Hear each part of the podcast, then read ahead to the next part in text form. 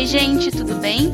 Aqui é a Milena Pérez, eu sou mestranda em Divulgação Científica e Cultural pela Unicamp e faço parte da equipe do Mundaréu. Você está em mais um episódio do Mundo na Sala de Aula.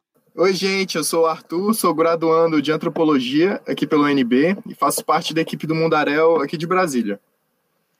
Like, story, feed, IGTV, enquete, caixinha de perguntas. Quem, como eu, usa bastante as redes sociais, com certeza já sabe que eu estou falando sobre o Instagram. Essa plataforma de compartilhamento online de fotos e vídeos foi lançada em 2010 e nesses 10 anos não para de ganhar recursos e ferramentas, que quem costuma usar com frequência acaba aprendendo quase que de forma intuitiva a criar conteúdo por ali. No episódio de hoje, a gente vai pensar um pouco sobre o funcionamento dessa rede e como ela tem sido aliada na divulgação do nosso podcast. Mas para a conversa ficar justa, eu chamei o meu colega Arthur, que não tem Instagram, para bater um papo comigo. É isso mesmo, Milena. Eu sou bem desconectado nas redes sociais e também não entendo muita coisa sobre. Mas eu reconheço que hoje em dia elas são muito importantes, né, para a divulgação de trabalhos, eventos e até de ideias, né? E elas ajudam muito, inclusive, para o nosso próprio trabalho que a gente faz aqui no Mundarel.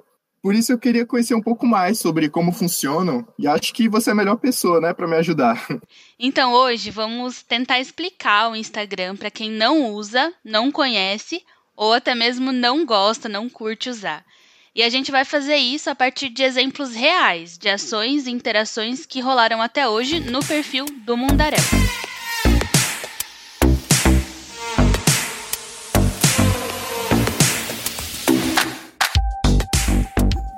Primeiro episódio do Mundaréu, lá em novembro de 2019, o Instagram é a primeira rede para a qual eu crio conteúdo de divulgação. A partir desse conteúdo, eu adapto os textos e as imagens para as outras plataformas. Isso porque é muito nítido que a interação que mais acontece na nossa divulgação rola no Instagram. Mas espera aí, Milena, uma dúvida. Por que, é preciso fazer divulgação do Mundaréu? Por que divulgar nas redes sociais? Arthur, o Mundaréu, como as professoras Soraya e Dani sempre explicam, foi pensado para ser também um recurso para os estudantes de antropologia e áreas relacionadas.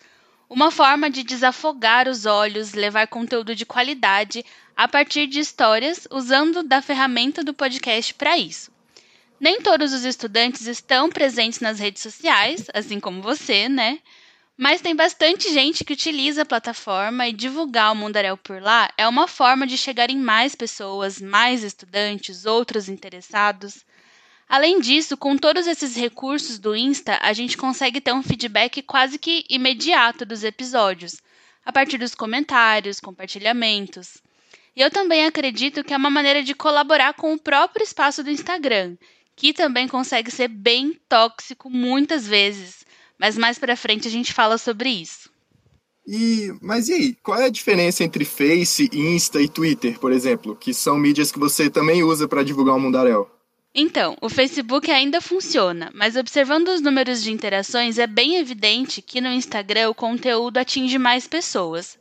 Já o Twitter eu percebo que ainda é muito forte nesse universo da antropologia, porque bastante gente interage com o Mundaréu por lá, ajudando a divulgar os episódios.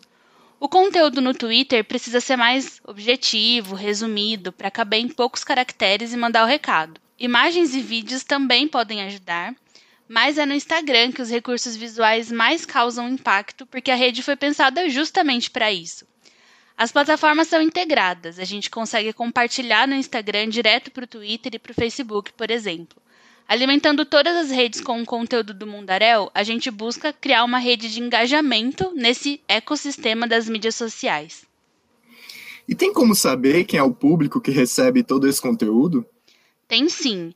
O Instagram oferece um recurso de informações em métricas em que a gente consegue verificar qual que é o perfil dos nossos seguidores.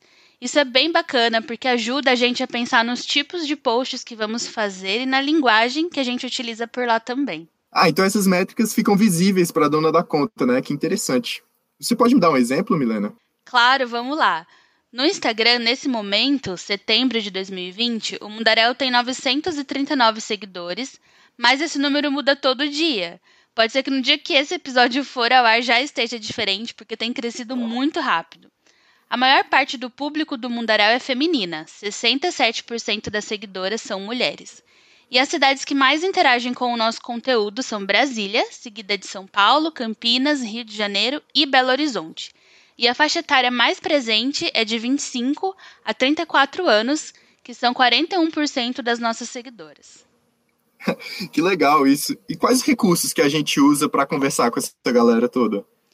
Então, a gente sempre começa pelo feed, que é a linha do tempo principal, em que as nossas fotos e os nossos vídeos aparecem para os nossos seguidores diretos e também para quem, por exemplo, está seguindo algumas das hashtags que a gente usa nas legendas dos nossos posts. A gente usa sempre a hashtag antropologia, por exemplo. Então, outras pessoas, universidades e projetos que estão seguindo essa mesma palavra-chave têm mais chance de receber a nossa divulgação, que é feita principalmente usando fotos, trechos dos episódios e alguns outros materiais complementares. Mas como você escolhe essas fotos? De onde você tira? Então, são as fotos produzidas nas gravações dos episódios que eu recebo com antecedência para poder montar as artes de divulgação. Quando as fotos chegam para mim, eu coloco num editor gráfico. Eu costumo usar o Canva, que é online, ou o Illustrator, para fazer as montagens, inserir os textos, harmonizar com as cores do nosso feed, o logotipo do Mundaréu. Eu uso principalmente o laranja e o azul clarinho, né, que são as nossas cores. Agora na pandemia, em que estão sendo gravados esses episódios aqui do Mundo na sala de aula, os integrantes do Mundaréu fazem as fotos em casa mesmo, das gravações, tipo foto gravando, foto da videoconferência, dentro do guarda-roupa, embaixo da coberta para abafar o som, e me mandam. É, inclusive eu tô dentro de guarda-roupa agora. Muito bom. E... e você posta essas fotos engraçadas? Arthur, eu posto todas. Esses conteúdos mais descontraídos cabem muito bem no Instagram. Eu tento fazer essa divulgação de maneira informal, trazendo mais leveza para o nosso perfil. Como o Insta é cheio de recursos que permitem essa linguagem mais divertida, eu tento buscar um equilíbrio para falar do nosso podcast com toda a responsabilidade necessária, mas com os textos e artes mais dinâmicas. Outra coisa que eu faço bastante, aproveitando que o Instagram é ótimo para postar vídeos e tem um ótimo engajamento, é montar um vídeo legendado com um trechinho dos episódios. Eu tento pensar, junto com quem produziu o episódio, qual parte pode ser legal para chamar a atenção do público e levar mais gente a clicar na bio e ouvir. Clicar na bio? O que, que é isso? então, é que uma das limitações do Instagram é que ele não permite colocar links nas legendas. Por isso, para colocar o link do nosso Spotify, por exemplo, eu preciso inserir lá na biografia. É um espaço no perfil que a gente pode colocar um direcionamento para algum site, canal no YouTube, ou, no nosso caso, para os tocadores de podcast. Ah, entendi. E você falou também sobre as hashtags. Pode explicar melhor como funciona isso? Explico sim. As hashtags são como palavras-chave que a gente insere nos nossos posts a partir daquele símbolo do jogo da velha. Então, marcando essas palavras-chave, outras pessoas que estão usando o Instagram e pesquisam por essas mesmas palavras têm mais chance de receber o nosso conteúdo, mesmo que elas não sejam nossas seguidoras, porque ele vai para o feed daquela hashtag, o que amplia o público que vai receber. Para buscar esse engajamento, além das hashtags, a gente precisa dedicar um tempo de permanência na plataforma depois de publicar alguma coisa. O Instagram ele funciona a partir de algoritmos que mostram se o conteúdo é relevante ou não a partir das interações que ele gera. Então, toda vez que a gente coloca um post no Instagram, a primeira meia hora é super importante, porque nessa primeira meia hora, se o post for bastante curtido, comentado, compartilhado, mais chances ele tem de chegar no feed de mais pessoas. Ah, entendi. E tem alguma hora específica do dia que você faz essas publicações? Porque se a primeira hora é muito importante, imagino que não ajuda muito publicar de madrugada, né? E você faz essas publicações com qual frequência? Ficar muito tempo sem publicar prejudica o alcance da página também? Então, é verdade, de madrugada a gente não vai garantir boas interações. Mas o Insta ele mostra pra gente, numa página de informações, quais são os horários que o nosso público mais interage com a gente. Então, no Mundaréu, por enquanto, os melhores horários para postar são meio-dia e as nove da noite. A nossa frequência agora tem sido semanal, acompanhando os episódios do Mundo na sala de aula. O Instagram ele precisa de constância e consistência, um conteúdo qualificado e postado com uma frequência inteligente. Tipo, não adianta eu postar 10 vezes essa semana e na próxima não postar nada. É melhor que eu poste, por exemplo, duas vezes na semana, mas toda semana.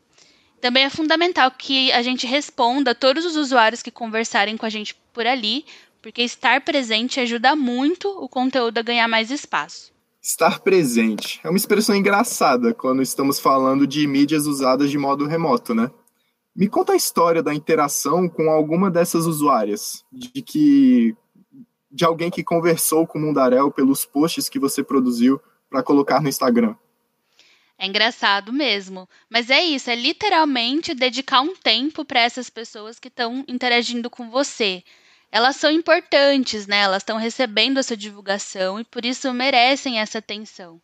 Até porque criar esse tipo de conteúdo usando essas ferramentas de comunicação para o Mundaréu é um esforço de ocupar mesmo essas redes, disputar a atenção das pessoas que estão por lá para mostrar como é fazer ciência, como é aprender antropologia, a partir de todas as histórias que a gente traz para o programa. No Mundaréu, a maioria das interações que a gente recebe são retornos super positivos e construtivos sobre os episódios, ou mesmo algumas dúvidas e sugestões. Mas, como tudo no Instagram, são comentários muito rápidos, curtos, perguntas objetivas. Para mostrar um pouco do que a gente recebe por lá, nossa colega Jana Leixo, da equipe do Mundaréu, deu voz a alguns comentários.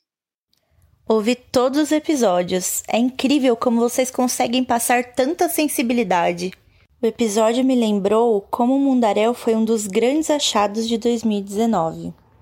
Mega ansiosa pelo próximo episódio. Parabéns, equipe Mundaréu Podcast, pelo trabalho incrível. Que bacana esse feedback. E Milena, no começo do episódio, além do feed, você falou o nome de mais um monte de ferramentas. O que elas fazem e como que o Mundaréu usa cada uma delas? Além do feed, tem outro recurso muito importante que a gente usa com frequência, que é um story, um espaço em que também podemos colocar fotos e vídeos, mas que ficam disponíveis só por 24 horas. 24 horas? Caramba, rápido demais, né? É outro ritmo. É outro ritmo. Os stories são usados para divulgações mais rápidas. Então, quando um episódio do Mundaréu vai ao ar, a gente posta no feed, mas a gente pode colocar nos stories todo dia, por exemplo.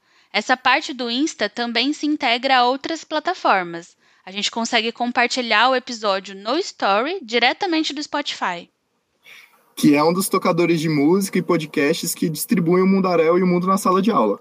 Isso.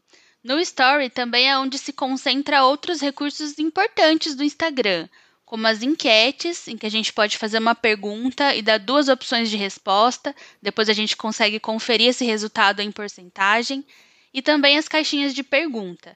São ferramentas de questionar e receber respostas dos seguidores de forma bem rápida, bem dinâmica, no último episódio da primeira temporada do Mundaréu. Ah, sim, aquele que a gente fez para refletir sobre a primeira temporada. Isso, esse mesmo. Naquele momento, a gente colocou uma caixinha de pergunta, é, perguntando o que, que o pessoal tinha achado do conteúdo. Tipo, ei, conta pra gente aí o que, que você achou do episódio e tal.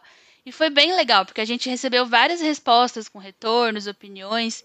Além de conseguir esse contato mais próximo com os seguidores, o Story dá a possibilidade de usar vários recursos visuais para deixar tudo bem chamativo, com GIFs, texto, cores. Como o mundo dos podcasts é todo em áudio, você poderia descrever para a gente o que entrou num GIF bem chamativo que você produziu? E também conta para a gente onde você cria esses GIFs antes de subir para o Insta. Então, Arthur, na verdade, o próprio Instagram tem um banco de dados enorme de GIFs. Nos stories você pode pesquisar os GIFs também a partir de uma palavra específica. Então, por exemplo, quando um episódio novo sai e a gente quer demonstrar que a gente está animado com isso, eu pesquiso lá nos GIFs a palavra animação. Aí aparece um monte de GIF, vários que são super engraçados. Aí eu escolho e clico para inserir no story. Depois eu arrasto para escolher em que lugar da tela que ele vai aparecer. Também dá para fazer isso com os emojis ou emojis, que são aquelas carinhas, palminhas, bonequinhos, que também nos ajudam a expressar visualmente a emoção e o sentido que a gente está querendo passar no conteúdo. E esse story também tem a ver com o algoritmo do Instagram? Tem sim. Na verdade, todos os recursos do Insta têm a ver com isso.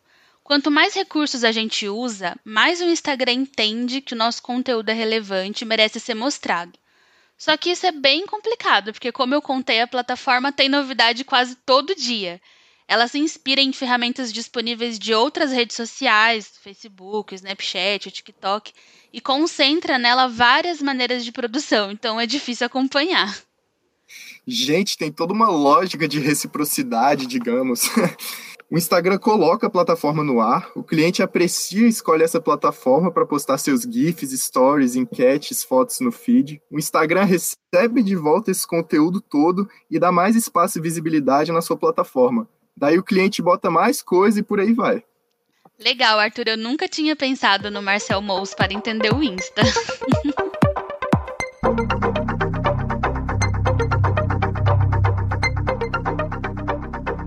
Arthur, eu acho que também é importante ponderar que nessa lógica de reciprocidade também existe um outro lado mais complicado.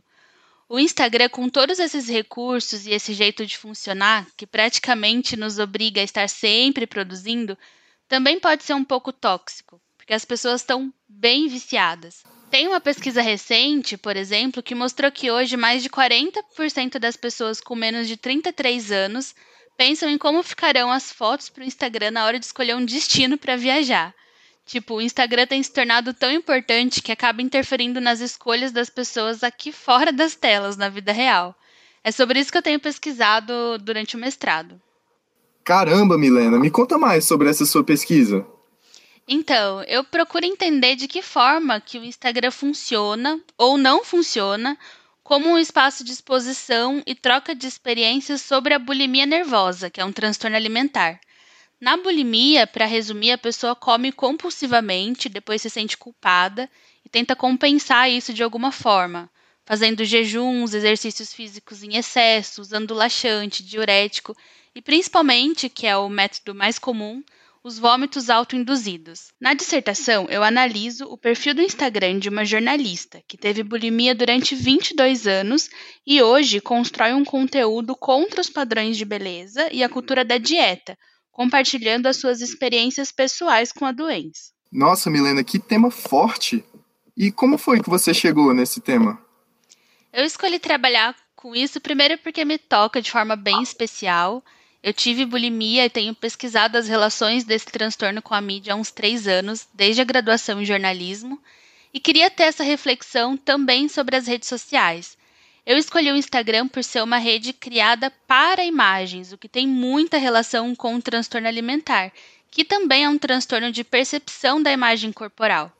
O que eu tenho percebido na análise é que o Instagram consegue ser um espaço interessante de troca de experiências sobre isso, porque, por exemplo, no perfil da jornalista, a cada post que ela fala sobre a doença, chovem comentários com compartilhamentos de relatos pessoais sobre o assunto, e relatos muito fortes, de verdade. Por outro lado, nessa mesma plataforma estão os recursos que te obrigam a produzir o tempo todo, os algoritmos que decidem a entrega do seu conteúdo e, claro, pessoas que atuam numa direção contrária dessa jornalista, né? E fazem sucesso divulgando seus corpos magros, malhados, construídos por dietas e que chegam a um número gigantesco de seguidores. Daí vem a minha reflexão. Será que o Instagram é mesmo legal ou ele é mais prejudicial do que interessante? Entendi. E essas pessoas que ficam enaltecendo e promovendo um padrão de beleza fazem uso de todas essas ferramentas que você mostrou pra gente? Tipo, elas postam no feed, nos stories, fazem fotos e vídeos. Isso mesmo. A pesquisa tem me revelado que esses perfis que defendem a cultura da magreza são muito bem construídos. Esses usuários utilizam super bem todos esses recursos e conseguem então um alcance enorme, um engajamento muito alto. Para uma pessoa que tem transtorno alimentar, esse tipo de coisa pode ser um super gatilho, entende? Sim, sim, faz muito sentido. Mas o perfil da jornalista que você comentou não traz um outro lado disso tudo? Sim, é isso que ela tenta fazer no conteúdo que ela produz. Só que comparando o perfil dela com o de outros influenciadores digitais, né, que é o nome que se dá às pessoas com muito engajamento, muitos seguidores no Instagram, ela ainda tem um perfil pequeno. Por mais que o perfil tenha uma troca constante de apoio e experiência em relação à bulimia, outros perfis bem maiores ainda estão defendendo o uso de substâncias emagrecedoras, promovendo dietas sem o acompanhamento de um nutricionista e postando muitas fotos e vídeos dos seus corpos numa exposição incansável. E como saber de que forma as pessoas se sentem quando consomem esse conteúdo, né? Ainda tem outras questões que eu tenho olhado na pesquisa. Essa jornalista que eu estou analisando o perfil, embora ela produza esse conteúdo que eu particularmente considero positivo, é uma mulher magra, loira, de classe média. Então tem toda uma discussão de raça, classe, gênero que a gente precisa fazer para pensar o Instagram em relação à bulimia nervosa. Eu te confesso, Arthur, que no começo do mestrado eu achava que o Instagram era um vilão, que não dava para defender de jeito nenhum. no começo do mestrado? E o que mudou? O Mundarel. O Mundarel está me ajudando muito a ressignificar esse espaço e ver na prática a sua funcionalidade dentro da divulgação científica. Primeiro porque eu venho do jornalismo, né? Então eu sempre trabalhei com redes sociais e antes do Mundaréu eu nunca pensei em explicar a plataforma, como a gente fez aqui hoje. Para mim era tipo super natural, todo mundo tá no Instagram. Então tem sido bem legal perceber que eu preciso me aprofundar no funcionamento da rede social para conseguir mesmo pesquisar sobre ela. Segundo, porque ver o retorno que a gente tem por ali, as pessoas que conseguimos alcançar e fazer parte disso, me ajuda a pensar que até no Instagram a gente precisa ser resistência, talvez da mesma forma que a minha interlocutora faça, resistência a esses conteúdos tóxicos, trazendo outro tipo de informação, com qualidade, apuração, verdade, responsabilidade. Assim como ela, pode ser que a gente não atinja um número gigantesco de usuários, mas a gente consegue contribuir com o conhecimento científico a partir do podcast também nas redes sociais, também no Instagram. Por isso que o objetivo dessa nossa conversa e também da minha pesquisa de mestrado não é fazer um super elogio ao Instagram, mas pensar em como usar esse espaço para chamar a atenção das pessoas para bons conteúdos, ocupar a rede de forma estratégica, tentando entender os problemas que estão nela, claro, e buscando fazer movimentos de usar a ferramenta para, de alguma forma, contribuir com um mundo melhor. O que, que você acha? Nossa, acho muito legal isso que você falou. Essas redes sociais são ferramentas muito potentes de mobilização, organização e de divulgação de diversos conteúdos, né? Eu, por exemplo, às vezes me sinto por fora de muitas coisas que estão rolando por não acompanhar esse meio e principalmente agora, no contexto da pandemia, elas estão sendo um importante ambiente de troca, de socialização mesmo, né? Mas pelo que você disse, e até pelo que eu observo, as redes sociais são bem perigosas para a nossa saúde mental. Hoje em dia a gente não desgruda do celular, né? A gente passa o dia mergulhados na internet, dependendo desses aplicativos para fazer quase tudo.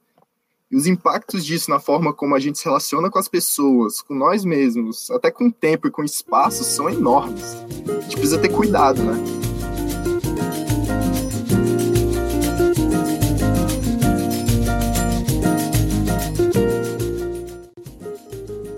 Milena, eu não conheci o Instagram, mas fiquei curioso depois dessa nossa conversa.